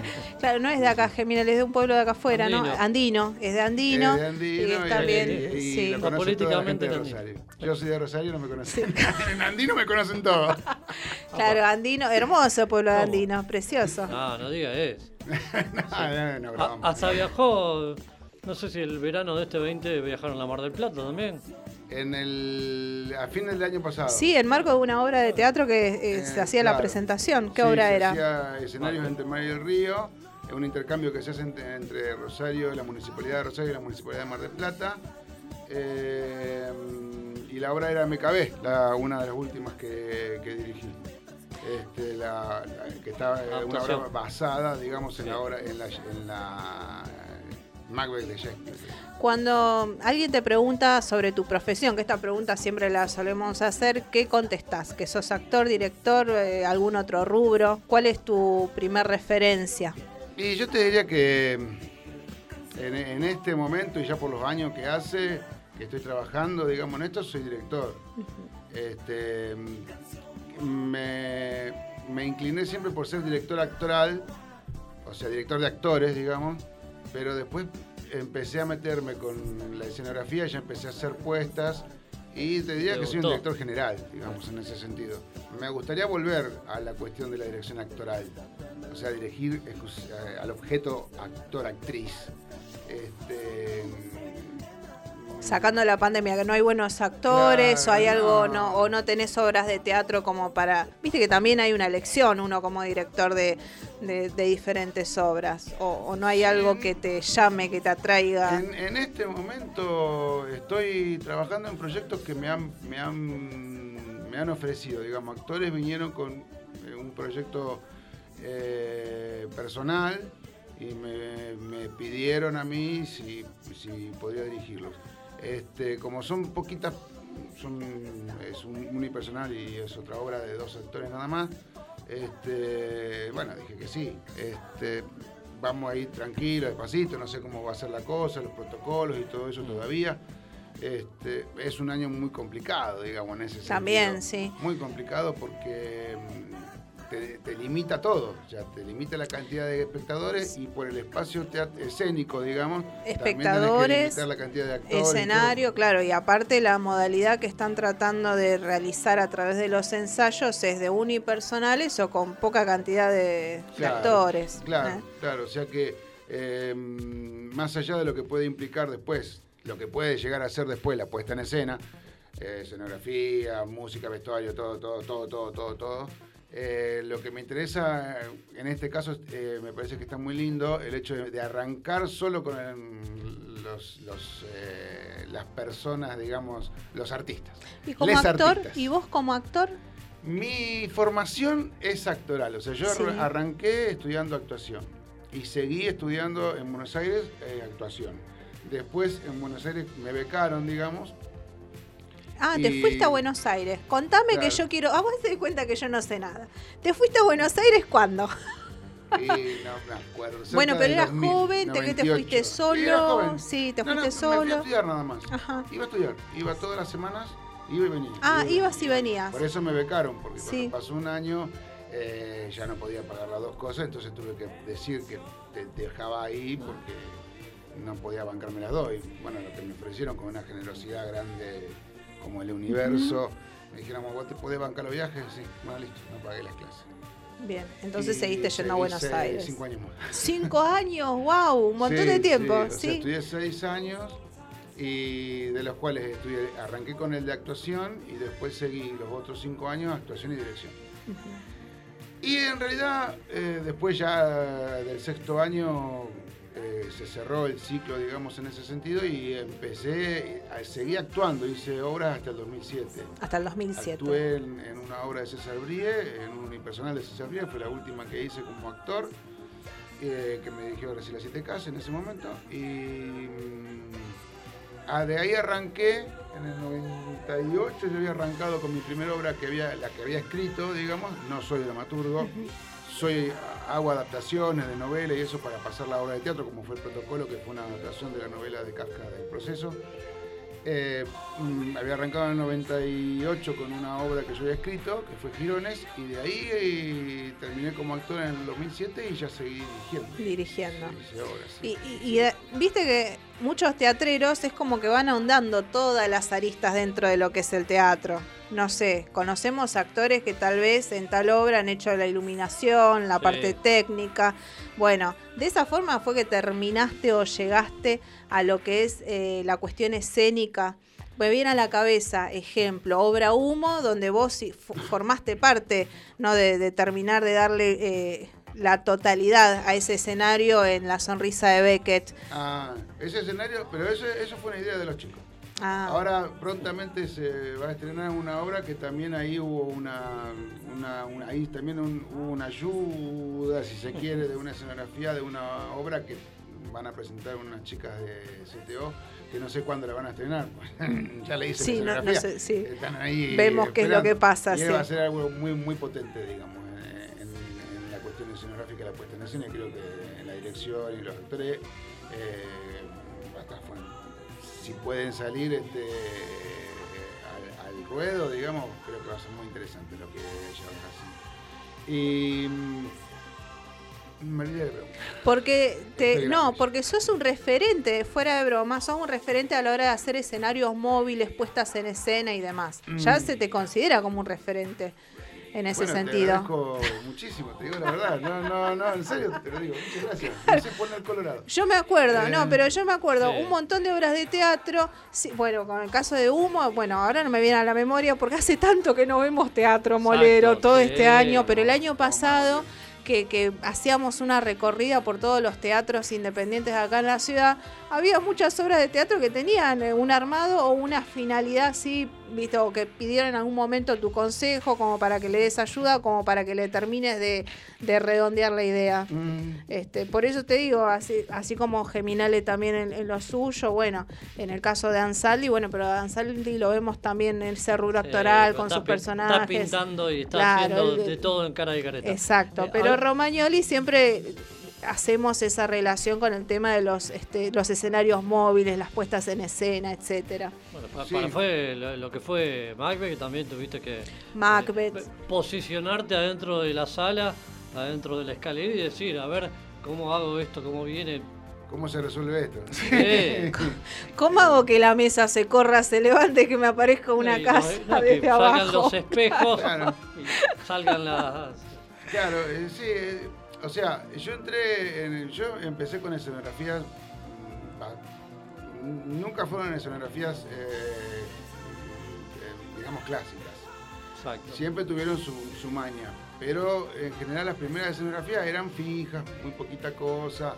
Eh, después empecé a meterme, creo que en una de las primeras obras que empecé a meter este, una escenografía móvil, que era una puerta enorme de dos metros y pico, fue Romancito, eh, que era una puerta de dos metros 40 por unos 50 que se venía hacia el público. Anda buscarme esa puerta, Sí. dijo que la queremos buscar. Para el portón de Así casa. como a Palermo le regalaron el arco en su momento. El arco. el- Sí, A él le regaló la puerta. no. Ahí empezó la cuestión y ahí empecé a estudiar más sobre la cuestión del espacio, digamos. En una, ref- en una, en una reflexión que hace Cantor, este, en donde él plantea que el espacio es elástico. Como yo tenía una sala, o tengo, participo, soy parte eh, de, de una sala que tiene un espacio determinado, Como el espacio es elástico, haceme el escenario elástico, Sí, le sí. dijo. Hace, Exacto. hace- hace- hace la escenografía, hacer la escenografía de forma tal que lo pueda convertir en más cosas o hacerlo más grande Sí. o hacerlo inclusive más concentrado de lo que es. Sí. digamos, que lo transforme. Vos cambiás este, algo dentro del espacio o cambiás a los actores. Bueno, varias veces espacio, hicieron la adaptación y, eh, y cambiás el, eh, el algunas tamaño. eh, salas como para ver una obra en distintos lugares o como para que la obra se dé en distintos rincones. Y vos más o menos Claro, pero vas eso lo resolvés con, pero eso lo resolvés con luz, alumbrando en de- No. de- ¿no? No, ¿No? en esto de adaptar el lugar, correr la platea para un lado y poner el escenario en otro. Entonces vas No, dando eso, vuelta en claro. el mismo lugar, pero vas eh, cambiando cosas. Claro, cuando hago así, ahí la, la- la sala tiene la posibilidad de correr la grada hacia un extremo, eh, eliminar la sala de espera, que debería una sala de espera más chica, y se corre en la grada y, y pasa a tener un largo importante, digamos. Bueno, algunos shows que vienen, por ejemplo, de Buenos Aires tienen esa temática. Hoy no me viene a la cabeza el, el grupo este que es de Buenos Aires tan conocido, bueno, que se presentó varias veces acá en el Metropolitano, donde me acuerdo que la primera vez que vinieron a- después de mucho tiempo, no me sale el nombre, che. ¿Fuerza bruta? Eh, Fuerza Bruta. La primera vez que se presentaron acá, gracias, gracias Ah, Carlos. claro. Si no lo Eli- sé yo. Eli- si no lo sabes. ¿de dónde?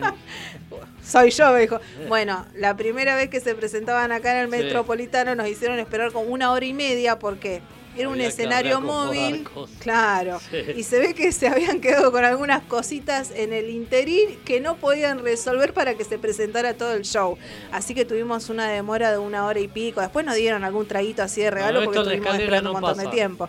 Claro, acá, acá- bueno, No, acá no acá, pasa, acá no pasa. excelente. En ese sentido, Fuerza Bruta se tuvo que hacer su propio teatro porque no podía adaptar todas las cosas que quería hacer, poner en teatros en diferentes. Te pongo, te pongo otro ejemplo. eh, otro, otro ejemplo, Flavio Mendoza con toda esta cuestión Claro. circense, cuando estuvo acá en el Broadway, tuvieron que romper el Sí, escenario del Broadway sí, para una- poder implementar las plataformas. No, eso, eso no, eso no Bueno, pero si el dueño del teatro le dijo, sí, está bien, ¿qué querés que le haga? Sí, Le sí, rompieron el No, piso. Dejó como para- En términos, en términos industriales, o sea, en términos que para mí eh, están bien, tienen que estar, me parece bien.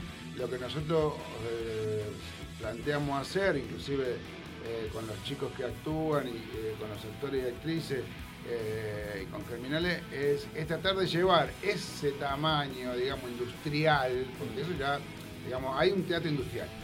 No solamente comercial, hay un teatro industrial. Exacto. Este, esa es la diferencia entre una tacita de esa que te hace alguien a mano y las tacitas que salen por la cinta. Digamos, ¿no? O sea, no es lo mismo, no, tiene, no debe tener el mismo valor.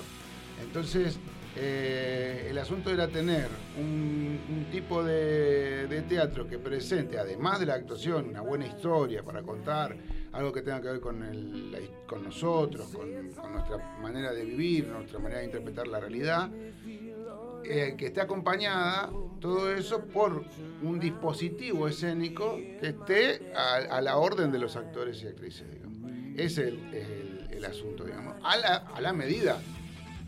Bueno. A la medida, digamos. eh, no seremos fuerza bruta, seremos fuerza blanda, pero bueno, fuerza Fuer- débil. Fuerza Romagnoli se va a llamar Recuerdo, el... recuerdo en esa El presentación de, es la, de lo que fue, no, no tiene que ver, pero tiene que ver, digo, a lo que son los escenarios. Recuerdo esa presentación de eh, la obra municipal Norberto Campos y Relojero, ese escenario que eh, Giratorio, sí. giratorio. Acá en este era que el espejo se daba vuelta en MB. Básicamente tenían que sacar un Sí, dragón de la galera. Sí, sí. Digamos, giran, se, se- se levantan, se elevan. Sí. Este, la cuestión era que vos tenías que, con el espejo eh, tomar imágenes de toda parte del escenario, digamos. Y espejos que eran importantes, digamos. Claro. Un metro diez. Ay, uno y aparte, pico. para, porque no vi la obra, pero ¿qué tenías que movilizar el espejo? Claro, Sí, sí, sí. Claro, ese también los es. actores son los que van moviendo. Claro, lo que exige, claro, eh, este tipo de trabajo lo que exige a los actores es además de mantener sus actuar. O sea, tenías que tener estado físico, Sí, si no, no Ah, podías. exacto. No, No, no, Sí. hago- hago- no, no, no, no. Ahí, ahí, ahí ¿No? me voy, voy a No hablar bien de mí. Sí. O sea, los espejos, este, vos los movés con un dedo. Ah, Parecen de un tamaño enorme, son de un tamaño Sí. enorme, Son. pero están diseñados para que entre uno o dos actores lo puedan mover con gente arriba, sin Claro. hacer fuerza, digamos. O sea, la idea siempre es, eh, si vos, vos viste, ¿vos la viste? MKB. ¿Eh? MKB, ¿vos la viste? Sí, Macbeth, sí. Eh, ¿Y el protocolo? no. Ah. Muy Bueno, mal hecho, Molero. Porque No, bueno, no pero puede es- estar en eh, todos pero es lados más o uno. menos Yo tengo perdón porque llegué después, pero vos no. El protocolo es el actual. El problema Bueno, es no, tuyo. El protocolo es el actual. No, él, claro, porque a lo mejor hace mucho tiempo, no, no hace tanto, pero hace 2012, 2013 fue. No importa, con los tiempos, viste, ya- Y eran todos mecanismos que se, se necesitan, siempre son los mecanismos, eh, se activan nada más que con un solo movimiento.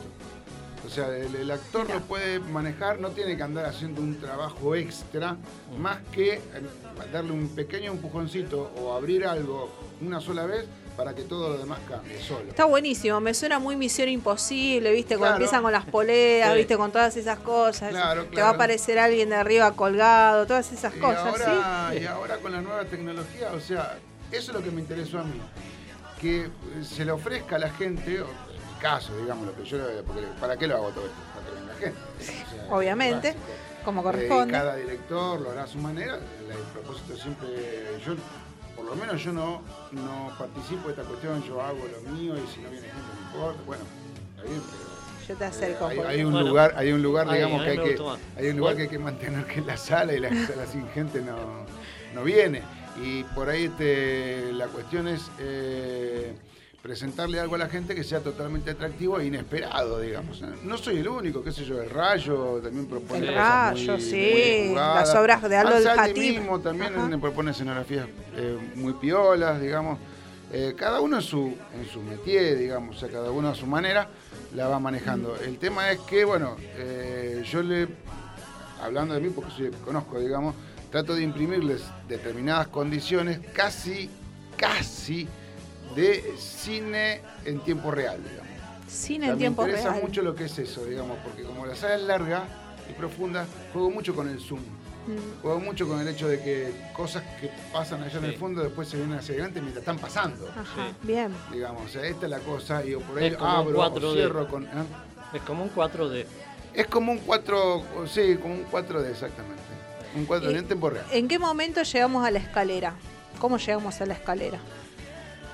Eh, La escalera, de- una sala de teatro independiente acá en la ciudad de Rosario, que es Exactamente. 9 de julio, y Ale, el número a exacto. a la vuelta. Si hay algún problema Señora, de no perderse, si justo ese día te cortaste el dedo. Estamos el 9 de julio entre eh, Ayacucho y Alem.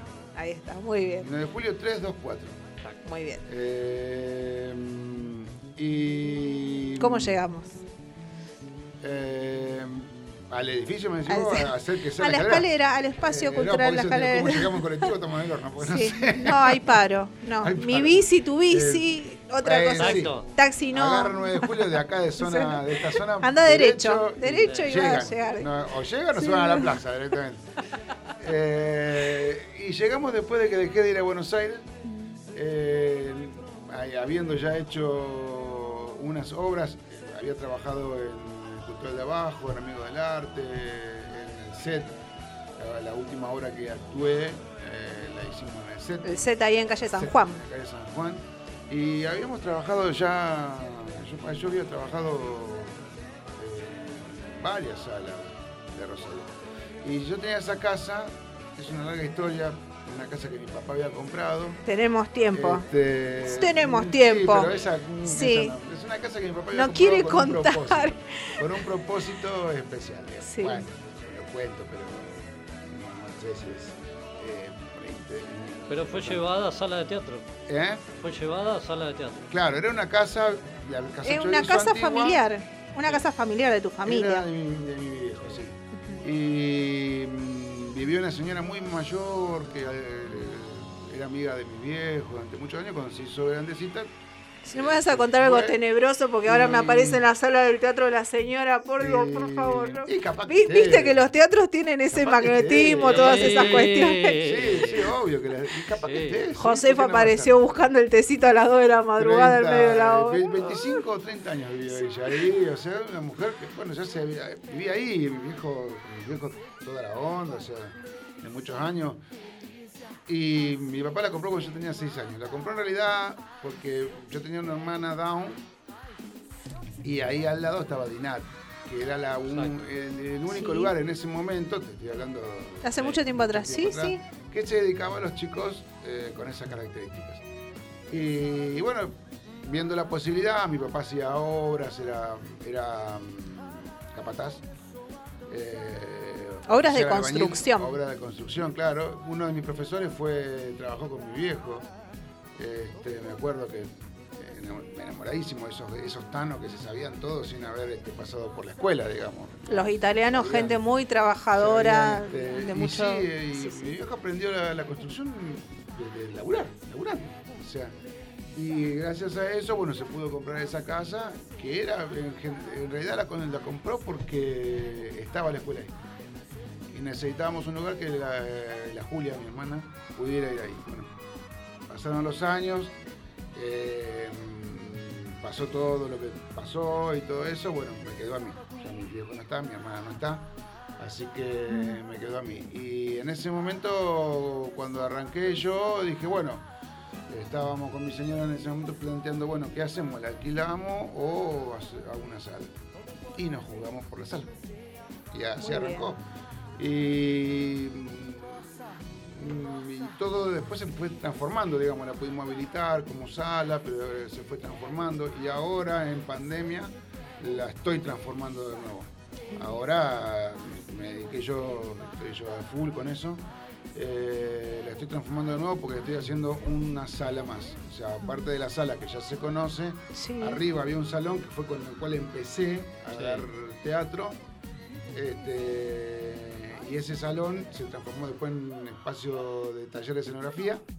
Y ahora estoy haciendo un taller de escenografía más modesto, digamos, para trabajar exclusivamente. Y ese salón va a quedar como salón de, de trabajo, de ensayo, aunque eventualmente como una pequeña sala. A- hablando de tu familia, de lo que es el pasado y lo que es el presente, ¿hay un pasado teatrero o que le interesaba lo artístico y que haya generado en vos?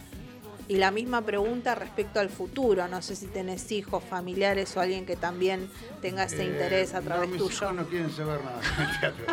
Bien. Directamente. Están nada, negados los chicos, nada los están- muchachos, bueno, no. pero es los normal. ¿Me deja volver al futuro? ¿Eh? ¿Me deja volver al futuro? Sí. Bueno, de este futuro pasado, como dicen las, las películas. Digo, la última obra, no, no la vi, pero no voy a hablar de algo que no vi, pero digo, la última obra que dirigiste, ¿fue El hereje? Sí. No. Eh, Balseiro. Balseiro, que La fue historia de presentado a- eh, cerca del río en el Parque el teatro- en el España el año pasado. Si Muy- vimos, muy, sí. linda experiencia. Pero muy en el linda. Parque España. En el Parque España. ¿Y en la sala? En la sala, eh, mm, sí, creo que el hereje. Creo que el hereje. El no hereje. me quiero equivocar. El hereje con el hombre que vive acá a la vuelta. Ah, con el señor Raúl Marciani. Exacto. Ah, Ah, bien, que es acá, que está acá en el barrio. Sí. Balseiro el año pasado, nosotros no la pudimos ver, pero tuvo excelentes críticas esa obra. Mirá qué pasó, no, que no no- presentaron muchas veces la obra, no sé si pres- una, Una vez, una vez sí, presentaron una sola vez, pero fueron muy buenas las críticas de esa obra porque días subsiguientes Sí. había varios comentarios que vimos ahí en redes. Viste que acá es el boca a boca. Al que Sí. le gusta, le gusta, y al que no le gusta, se nota. Entonces, bueno, en el caso de Balseiro me acuerdo, porque nosotros no la pudimos ver, pero hubo muy buenas críticas de esa obra en particular que se había presentado en el Parque España, por eso me acuerdo. Así, felicitaciones. hicimos- bueno, muchas gracias. Felicitaciones. Eso fue una encomienda de la Universidad Nacional del Politécnico, del Instituto Politécnico, era para un congreso de científicos. Sí. Y obviamente eh, se, se- se quería, creo que era el, el 150. ¿Algún aniversario 50 que se muerte realizaba? de- los 50 años de la muerte de Balseiro. Ah, Y bueno, y se hizo esa obra que está escrita por un científico. Y pero yo dije El hereje más- porque también tuvo buenas críticas. ¿Cómo? Él como director y Marciani como actor. En el hereje. En el hereje. Sí, el hereje fue una, muy, una propuesta Una muy apuesta. difícil. También me la trajo el actor que la I. que Difícil en qué sentido.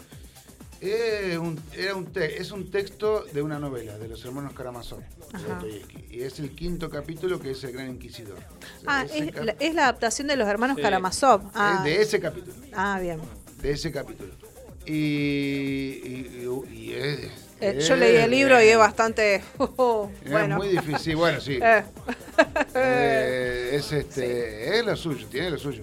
Y está bien, eh, dentro de lo que eh, planteaba, obviamente, su, su ideología y me parece fantástico, un escritor increíble. Pero ese capítulo en particular era muy duro. Eh, y obviamente era, era casi estaba dialogado porque eran dos hermanos, son dos hermanos que se encuentran, uno totalmente carente de fe y el otro a punto de, eh, eh, de ¿cómo es? Eh, y de- y de Entrar en, en hábitos. ser, hacerse cura, digamos. Cura, sí, sí, Sí, sí. tiene un nombre, pero no me acuerdo en este momento. Eh, Celibato. No, el Celibato. celibato es una No, no, no, característica Está, de, está a punto de recibirse, digamos, Claro. de cura. Tiene otro nombre. de pero- tomar los votos. Sí. Y bueno, y ahí le hace todo un descargo, el no creyente, digamos, al, al creyente. Y le hace, digamos, una. Le hace una caminata, elige los, eh, los 40 días de Jesús en el desierto y las tentaciones. Y de cómo se equivoca al no aceptar ninguna. Una cosa muy, muy terrible. Ya sé que Jesús no se tentó, pero. Y, sí, claro. Y bueno, y a partir de ahí hicimos la obra en donde eh, Marciani hace un papel muy tremendo, en donde no dice una sola palabra. O sea, en la, en la, en la obra... eh, ¿Cómo no dice una palabra? ¿Que no dice- tiene porque Es texto? una presencia, no, no- tiene texto, pero Sí. no es verbal. Tiene Bien. un texto aparte, o sea, el, el que dice todo es Torquemada, el, el inquisidor, el Justo inquisidor. Marceni que sabe tanto de películas y, de Bueno. cine y de arte, Eh, me lo vienen a, me lo vienen a cerrar. Era un desafío. Era un desafío, sí. Pero sí, sí, no dice una sola palabra, nada, nada, nada en toda la obra. Es una presencia que está ahí atendiendo todo lo que le dice el otro. Y tenía sí un texto físico, digamos, o sea, que equivalía a la réplica de lo que eh, iba con el otro actor, que eh, Alejandro Pérez Leiva, que decía eh, que tenía todo su monólogo. Mira, en principio eh, lo íbamos a plantear como un monólogo. Yo después dije, no, la presencia no puede estar, no puede no estar. En base a las obras que me está diciendo, ya me estoy cansando porque entre la escenografía móvil de Balseiro, entre que a Marcini le tenés que decir que no, que no puede decir nada, que es todo una, aparte basado en un texto de los Karamazov que es bastante también eh, compleja, Sí. Es ¿Qué complejo el libro Sí, de por sí. Vamos, de- Mayra, de vamos. Es es como que ya me, me cansé. Vamos. ¿Cómo levantamos esto? ¿Cómo No, levantamos pero esto? no, no me cansé de él, me cansé, dije, wow, porque tenés que ser atrevido para cansó, llevar adelante esos unos minutos, proyectos. 15 horas 51 minutos. No, pero espera que yo le quiero seguir preguntando. ¿Cómo estás sobrellevando el tema de, de- qué estás haciendo? ¿Talleres? Eh, algo? No, en este momento me estoy. La escalera no, se- Estoy metiéndome con la sala, de, como te decía, estoy tratando de. eh, poniéndole el lomo, digamos, para que la sala se transforme. La estuvimos haciendo. Eh, ¿Vos la conocés? ¿La Sí, fuiste? sí, sí, sí. Bueno, van a ver ahora cuando vayan que va a tener toda la parte de abajo modificada, eh, más bella, digamos. Eh, la estoy haciendo más agradable para la tratando de hacerla más agradable para la gente. eh, y, a ver, como te digo, agregándole un espacio más, que es un laburo muy, muy grande y aparte lo estoy haciendo solo porque una que no se podía por la pandemia contratar gente y otra que, bueno, contratar gente con quilombo. Proyecto que, bueno, siempre los proyectos son día a día. eh, a proyecto o a futuro, ¿qué tenés pensado? Por ejemplo, tal vez alguna obra, algún taller. Lo que ahora con Germinale probablemente hagamos, no sé si este año, pero arranquemos porque él hace la parte plástica, digamos, tiene la parte de la- del peso plast, de, la, de sus conocimientos en la plástica, y yo en la parte de los diseños, digamos, de, de los diseños de eh, dispositivos Sí. para usar, hacer un taller de escenografía, digamos, para el año que viene probablemente. Y Germinale que también, que es actor, director, que hace titiretero también, porque también Sí, lo eh, Caserito. ¿Cómo se llamaba en el, ciclo, en el ciclo de historias mínimas? que- Caserito. Ca- Caserito, no, no, eh, era. mm, Sí. eh, ¿Cómo se llamaba? Sí, Caserito. ¿Caserito No, era? no, no es Caserito. No es Sí, Caserito. sí. No, no, no. Me suena como Arturo. Ya va a algo. salir, ya sí, a sí, salir, sí, sí. va a salir. Pero me encanta. Siempre me acá, tendría que estar. eh, Claro, hay que presentarlo a él. No sale, no me el sale. personaje de Germinal en el Claro. ciclo de historias mínimas que hacen ahí en la nave. Y Estamos hablando de eso. Bueno, sí. preguntamos hace poco si se iba a hacer, nos dijeron que sí. Sí, hay proyectos de un ciclo mínimo de historias mínimas también, Sí, sí, sí, sí, hay sí, proyectos. bueno. De a poco se están como readaptando para ver si pueden arrancar con estoy algo. un poco preocupado porque las cosas, eh, digamos, está aumentando la cantidad de contagios. O sea, estoy, estoy un poco preocupado en el sentido de que siempre parece que an- vamos a dar un paso para adelante y, Y otro para atrás, sí. ahí, hay una un paso mague para atrás. constante, sí. Sí, hay como una cu- cuestión de incertidumbre permanente. O también las incoherencias, por ejemplo, a la hora de restringir determinados lugares públicos y otros donde la gente circula libremente, y, pero acá tenés Sí, más contacto. mismo. es lo que Eh, también peor, eh, plantearon muchos teatreros, o sea, se puede hacer un show en un teatro, tal vez con una cantidad de personas restringidas, pero el, el artista en el teatro puede estar porque está lejos del público. Y aún así parecería ser que va a ser el último rubro en Es- restablecerse. eso es lo que a mí me, me asusta, digamos, Mm. porque el último y no sé cuándo, digamos. O sea, No hay tampoco. Ah, ahora, ahora, en enero. Es como el sorteo, como el estamos Sí, sorteo. yo supongo que cuando programando salga la vacuna, Sí. inclusive yo me había armado una especie de, de protocolo personal, decir, bueno, y plantearlo y llevarlo adelante, o sea, porque, digamos, eh, y llevar la menor cantidad de gente posible a la sala, eliminar la sala de espera, directamente que pasen a, a la sala y donde ya estén todas las sillas este, Con el dispuestas, distanciamiento. habilitar telón, o sea, que haya un telón, una separación entre el espacio escénico y el actor, como la sala es larga, y en las salas que son anchas mejor todavía, tener un espacio mínimo de 3 metros entre la primera fila y, y el espacio escénico, em, y inclusive ponerle un cañón de ozono, que era lo que yo quería, una de las cosas más, más, más complejas, ponerle un cañón de ozono a la sala para que se ozonice todo el, el ambiente antes de... ¿Cómo de un haya- de ozono? Un cañón de ozono. Son ideas ¿Para qué?